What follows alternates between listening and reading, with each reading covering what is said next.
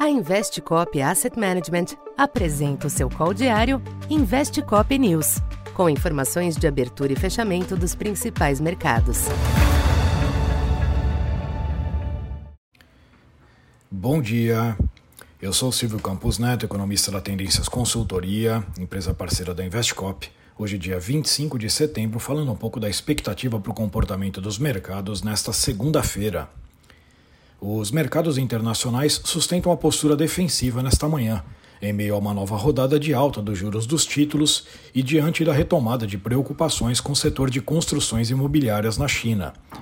Os yields dos Treasuries estendem as altas da última semana, com a taxa de 10 anos voltando a testar o patamar de 4,50.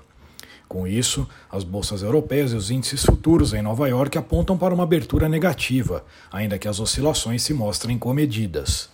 No mercado cambial, o dólar alterna pequenos altos e baixos ante as demais divisas, sem um sinal firme para a sessão. Na China, a semana começou com um tombo nas ações das empresas do setor imobiliário, diante de temores renovados em torno da situação financeira da Evergrande.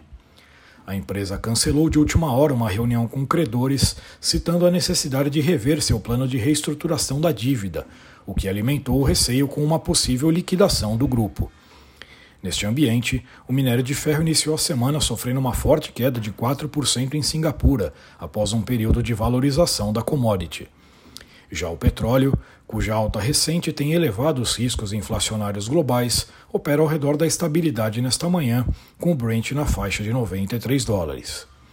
Aqui no Brasil, o panorama externo deve continuar direcionando os mercados neste momento, o que sugere um início de semana cauteloso por aqui. O fator China tende a pesar, principalmente nos papéis ligados à mineração e siderurgia.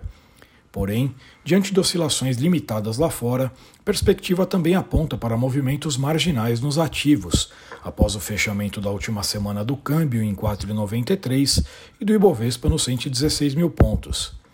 Na agenda local, o IPCS acelerou para 0,27% na terceira semana de setembro, em linha com a expectativa de alta da inflação neste mês na curva de juros, enquanto a parte curta segue travada à espera da data do Copom e do relatório de inflação, as taxas médias e longas continuam afetadas pelas pressões nos yields externos.